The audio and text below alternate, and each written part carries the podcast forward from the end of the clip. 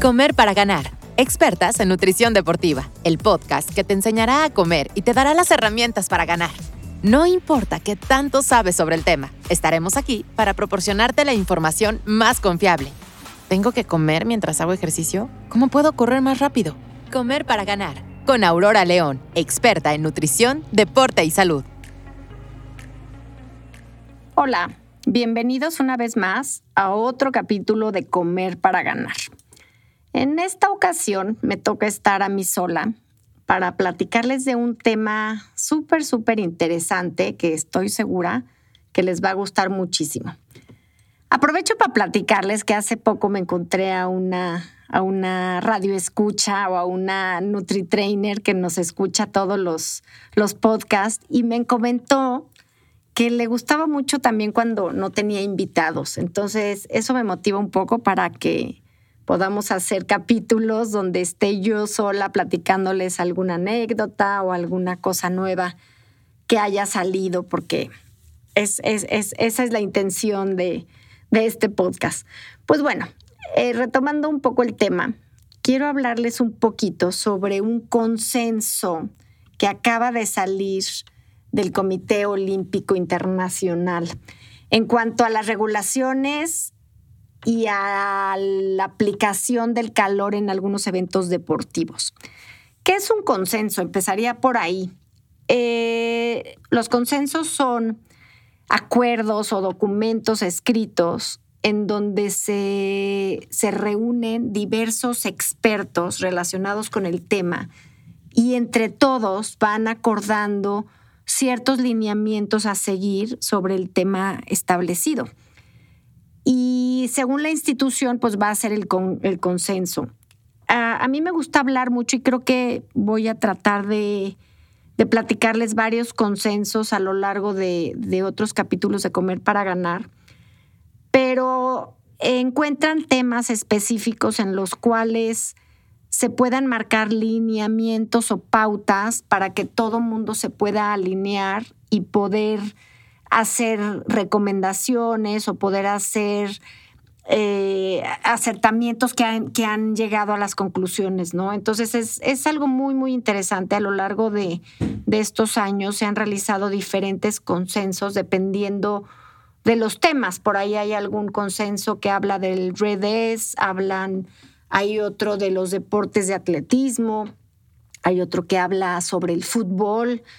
En fin, hay diferentes cosas, pero el día de hoy quiero platicarles un poco sobre este consenso que acaba de salir, está recién salido del horno, salió ahora en, el mes de septiembre del 2023 y habla sobre el calor, sobre los lineamientos que debe de seguir tanto los organizadores como los atletas y como los médicos que tienen que seguir en eventos donde se presenten temperaturas muy altas, ¿no? Entonces, me gustaría resumirles un poco este consenso y que ojalá les sea útil.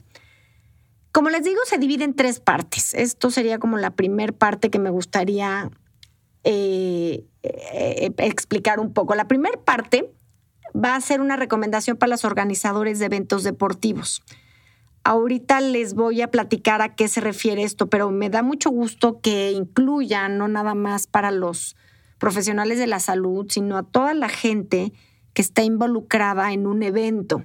Entonces se hacen diferentes recomendaciones que deben de seguir todos los organizadores de eventos, ¿no? La segunda parte habla sobre las recomendaciones específicas de los atletas. En esta parte nos vamos a, enfocar o les voy a platicar un poco cómo está dividido. Se va, va a haber recomendaciones específicas de cómo aclimatarse, de qué evitar, qué poder hacer para, para que este, este calor se sienta menos, ¿no? Y por último, son las recomendaciones médicas para el manejo, sobre todo de un golpe de calor, ¿no? Pero bueno, vamos a empezar. El, el artículo empieza muy, muy interesante porque en la primera parte literalmente dice que el calor es responsable de más muertes que todos los demás desastres naturales combinados y el golpe de calor por esfuerzo es una de las principales causas de muerte en atletas. este dato creo que es fuertísimo y, eso nos, nos, incita a estar súper bien enterados de, cómo evitar este tipo de, muertes o este tipo de, de accidentes por el calor, ¿no? Entonces vamos a empezar con la primer parte que es las recomendaciones para los organizadores de eventos deportivos.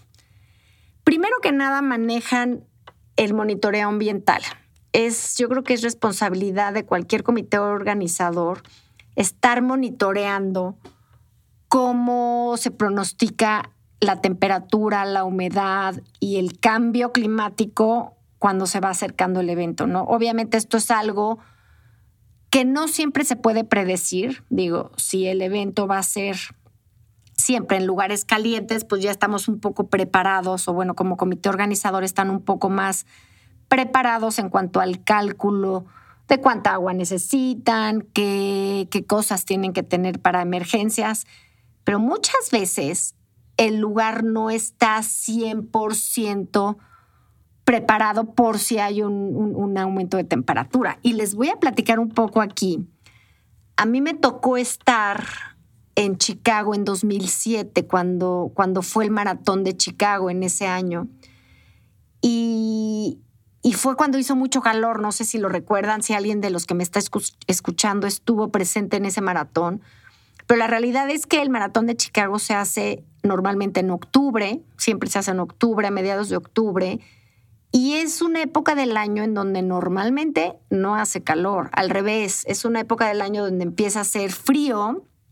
De hecho, yo he corrido ese maratón cuatro veces y en dos ocasiones me ha tocado un frío muy fuerte, o sea, frío, viento, temperaturas casi bajo cero.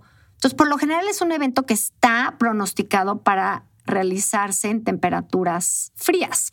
Sin embargo, en, dos, en 2007, aquel año, yo recuerdo cómo se iba acercando el evento y cada día se calentaba más el ambiente, ¿no? Entonces, yo me puedo imaginar al comité organizador con días antes viendo que iba a aumentar el calor, que sí empiezan a hacer recomendaciones, empiezan a decir ten cuidado, vamos a ajustar eh, pues a lo mejor tus pronósticos de tiempo, hidrátate mejor, lleva una ropa más ligera. Sin embargo, yo creo que no estaban esperado, eh, esperando o preparados para el calor que llegó a pasar Aquella ocasión llegamos a estar como a 30, 28, 30 grados, pero la sensación de humedad era altísima. Para no hacerles cuento largo, el maratón lo tuvieron que cancelar. Por ahí de las cuatro horas decidieron cerrar el maratón. Entonces la gente que venía atrás no sabía ni qué hacer porque el maratón ya estaba cerrado, ya te mandaban directamente a la meta, pero no te dejaban correr y te decían para, para fue un caos total. Yo me acuerdo de ver escenas como, como de guerra, o sea, helicópteros pasando por arriba, eh, las tomas de agua de, incendios todas rotas porque la gente se acercaba a tomar, gente tirada en el piso, ambulancias, eh, alarmas, eh, patrullas, era una, era una locura, ¿no?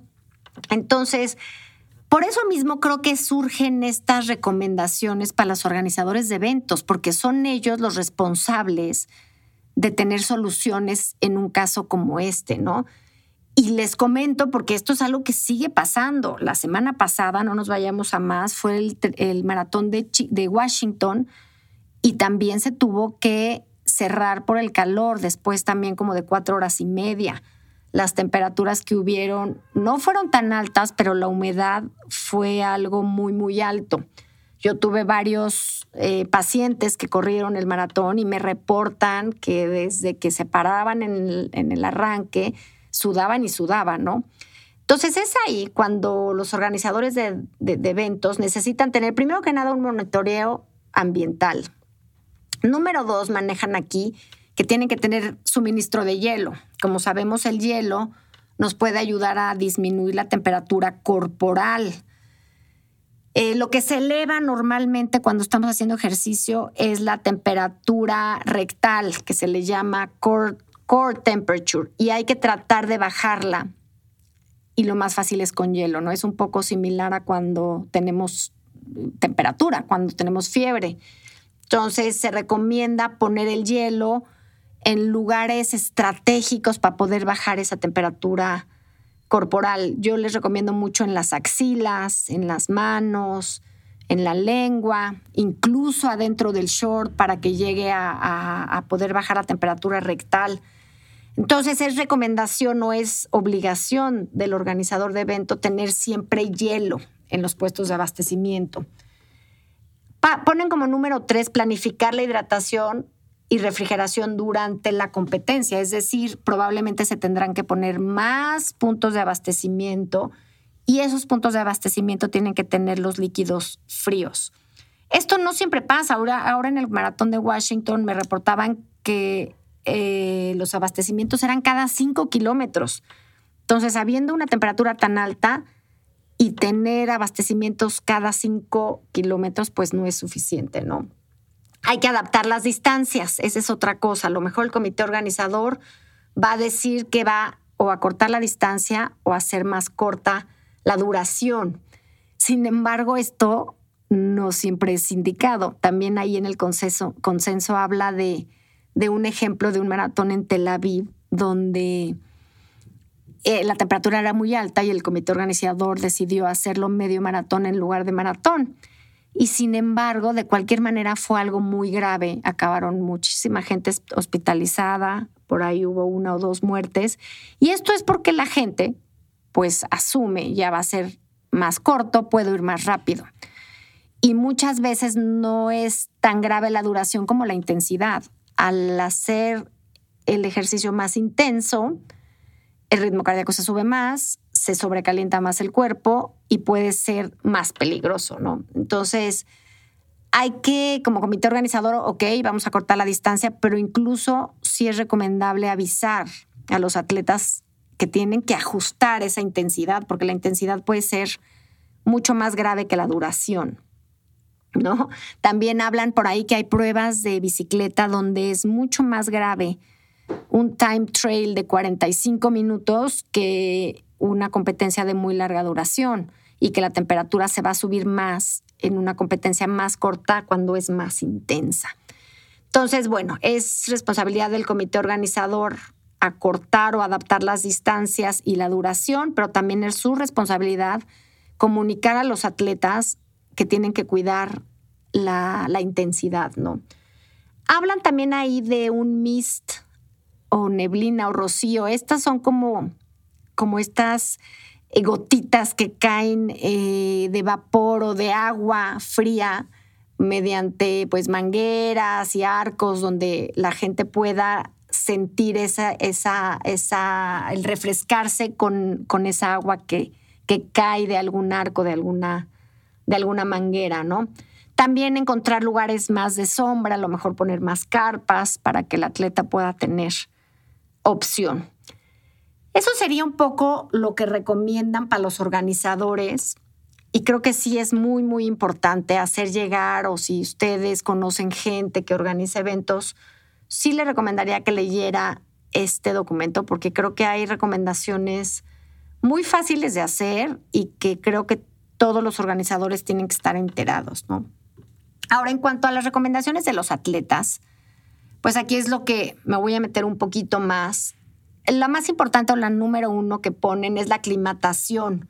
Es muy importante que un atleta que sabe de antemano que va a ir a competir o va a ir a hacer un esfuerzo grande a un lugar donde hay temperaturas altas o hay mucha humedad, sí es bien importante que trate de asemejar lo más posible esas condiciones ambientales, tratarse de ir a entrenar a lugares parecidos, eh, o incluso tratar de, de, aclimatarse en otras, en otras maneras, aunque no sea haciendo ejercicio. Mucha gente se mete al sauna, al vapor, eh, trata de, correr o de entrenar en, en, temperaturas a otras horas del día para lograr esas temperaturas. Por ahí tenía un paciente que me decía, es que no me logro adaptar. Le digo, bueno, ¿cómo que no? Pues a qué horas corres? No, pues que siempre corro a las 5 de la mañana. Digo, bueno, es que a las 5 de la mañana ni tienes sol, ni tienes luz, ni tienes calor. Entonces, si trata de de repente irte a correr a las 10 de la mañana donde hay más sol para que tu cuerpo se adapte y no lo tome de nuevo el día que compites, ¿no? Entonces, yo creo que la aclimatación es muy, muy importante, tratar de llegar antes a un evento, en fin. La parte dos es la parte de la hidratación. Eh, estamos hablando un poco del calor, ¿no? Del golpe de calor que es, pues es lo que ocasiona normalmente este tipo de muertes en atletas. Y me gustaría retomar un poco la parte de la hidratación, porque sabemos que el sudor es un mecanismo del cuerpo para enfriar al cuerpo, es decir, mediante la producción de líquidos, el cuerpo va a bajar un poco la temperatura corporal y va a evitar ese sobrecalentamiento. Pero ¿qué pasa si no estamos bien hidratados?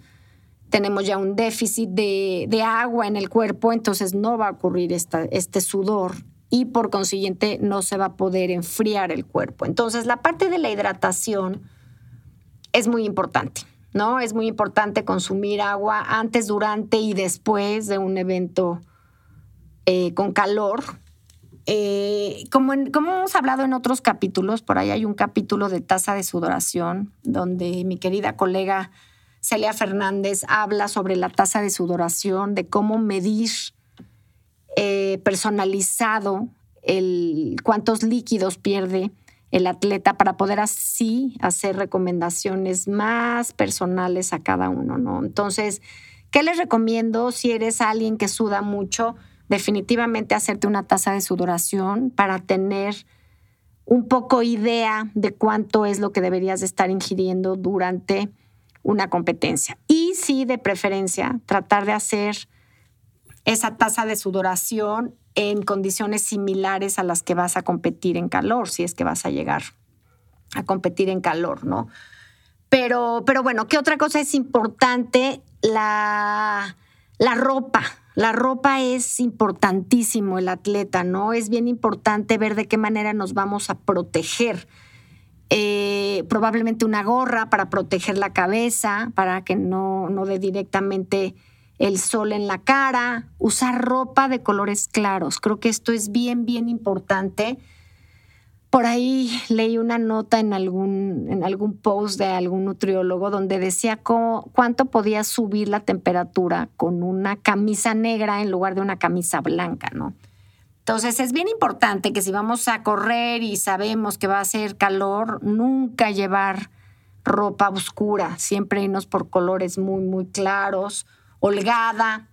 Si tienen protectores solares, la ropa, que ya hay muchas telas que tienen protector solar, va a ser mejor. Este, también, ¿qué otra cosa necesita el atleta? Ponerse bloqueador, ¿no? Yo creo que pocos atletas en estos días usan bloqueador y me, impacta que, le pregunto y poca gente usa el bloqueador en su, en su día a día cuando va a entrenar. Pero bueno, eh, el uso del bloqueador, por lo menos que tenga un 25 de, filtro solar nos va a ayudar a, evitar que, que, que, el, atleta se, se, queme, ¿no? Se broncee. Entonces sí que tenga base de agua para que pueda sudar bien. Lentes es otra cosa que a lo mejor no todo el mundo usa, pero si sabemos que va a estar el sol fuerte, pues el uso de lentes nos va a ayudar a tener protección en los ojos, que también he visto casos donde atletas se, se queman un poco la retina con el, con el sol directo, ¿no? Entonces, eh, volvemos a lo mismo, practicar, practicar y practicar, sabiendo que vamos a ir a un evento donde el calor va a estar, va a estar muy alto, ¿no? Ahora, ¿qué, qué sigue en lo de en, en las recomendaciones médicas? Esa sería como la última parte que habla este consenso. Yo creo que el, Cualquier evento deportivo debe de contar con un buen equipo de doctores, un buen equipo médico donde tenga toda esta información para ver cómo evitar y cómo eh, evitar que pase o cómo tratar un golpe de calor, ¿no? Entonces, pues como doctor lo primero es reconocer eh, el, el, atleta que se ve que está mal, ¿no? Es muy común que un doctor esté rondando el área de meta, el área de, del corredor, es para estar supervisando cómo se ven los atletas, porque muchas veces el atleta no va a dejar de correr, no se va a dar cuenta que tiene golpe de calor, pero la persona que lo ve sí se puede dar cuenta, ¿no? O sea, ver cómo se ve el atleta, ver si está en sus cinco sentidos, ¿no? Que no empiece a caminar chueco, que, que no haga cosas raras porque empiezan a hacer eh, actitudes muy, muy extrañas, agresivas, por ejemplo. Hay muchos atletas que se ponen muy agresivos cuando tienen golpe de calor y ni siquiera lo recuerdan, ¿no? Eh, para diagnóstico, pues definitivamente la, tomar la temperatura pues es lo más fácil, lo más, lo más certero que nos va a decir cómo está el atleta. Y enfriar, uso de enfriamiento rápido. Eh, sí es bien, bien importante que todo doctor, toda área médica que, se, que, esté en un evento de larga duración o evento donde hay mucho calor, es importante que tenga cosas para enfriar. Hoy en día eh, las tinas de agua fría con hielos en las metas es algo que ya vemos cada vez más. Me da mucho gusto llegar a los triatlones y ver que en la meta siempre ya hay con hielo. Esto es una medida muy, muy, muy acertada porque si una persona llega muy caliente al cruzar a la meta, a lo mejor no tiene golpe de calor, pero tiene la temperatura muy alta, lo primero que hay que hacer es sumergirse todo el cuerpo en agua muy fría con hielos para que la temperatura baje lo más rápido posible, ¿no? Entonces, como dato curioso, siempre que lleguen a la meta y haga mucho calor, es bien importante, si pueden y ven por ahí una tina, meterse a la tina porque les va a ayudar a, reponerse más rápido. Bueno, en, cuanto al área médica también, pues obviamente tener todo el equipo perfectamente preparado para eh, administración de suero intravenoso, eh, toda la resucitación por si ven que un atleta no está llegando en condiciones óptimas, ¿no? En fin, les recomiendo mucho que lean este documento. Lo van a encontrar como IOC Consensus Statement on Recommendation and Regulation for Sports Events in the Heat. Son documentos que están al acceso de todo el mundo. Creo que vale la pena leerlos. Y bueno, de aquí, ¿con qué me quedo? Volvemos a lo mismo si tienen un buen seguimiento nutricional con un buen nutriólogo deportivo, lo importante es que les hagan recomendaciones específicas de acuerdo a su tasa de sudoración, de acuerdo a su pérdida de líquidos, de electrolitos y adaptarlos siempre a competencias en calor. En lo personal, yo lo que hago con mis atletas es que sí estamos supervisando cómo van las condiciones ambientales y si yo veo, por ejemplo, que va a haber un evento que no teníamos contemplado que va a hacer calor y de repente hace calor, sí cambiamos un poco la estrategia. Eh, les recomiendo mucho que pues el, el objetivo que tienen planeado, si querían hacer tres horas y media, probablemente no va a salir, entonces que desde el principio ajusten sus objetivos para evitar ese sobrecalentamiento, que aumentamos las veces en las que se tienen que parar a hidratarse, por ejemplo, o incluso que lleven más abastecimiento propio, porque muchas veces los abastecimientos generales se pueden acabar porque el calor es más grande, ¿no? Probablemente ajustar y meter electrolitos, pastillas de sal, etcétera a lo que voy es que siempre hay que estar monitoreando el clima, hay que estar eh, probando todo por cualquier cosa que pueda estar pasando, ¿no? En fin, espero les haya servido. Yo creo que son recomendaciones súper, súper importantes. Y vuelvo a lo mismo, acérquense con un nutriólogo, acérquense con alguien especialista que les pueda llevar en este tipo de, de casos para evitar esos, esas deshidrataciones, eso me sentí mal, acabé en la enfermería, eh, no me acuerdo de nada hasta que llegué al hospital. He tenido muchos casos así, entonces vamos a tratar de evitarlos. Estamos aquí, el comité organizador, eh, los atletas y el comité médico responsables para evitar este tipo de desgracias en las competencias, ¿no? Entonces, espero que les haya gustado. Platíquenos. Eh, los invito a que nos comenten si alguien de ustedes ha tenido algún percance por calor, qué recomiendan, qué hubieran hecho para evitarlo. En fin, creo que esa retroalimentación de todos nos ayuda muchísimo. Y me despido Espero poder compartir otro, otro documento de este tipo más adelante para que tengamos mucho tema de discusión, de plática, etcétera. Pues nada, eh, agradecer también una vez más a la Federación Mexicana de Nutrición Deportiva, a As Deporte y a todos estos NutriTrainers que nos escuchan. Espero sus comentarios y nos vemos pronto. Hasta luego. Esto fue Comer para Ganar. Un episodio más hablando de lo que sí es verdad en temas de nutrición, deporte y salud con Aurora León. Síguenos en arroba Comer para Ganar.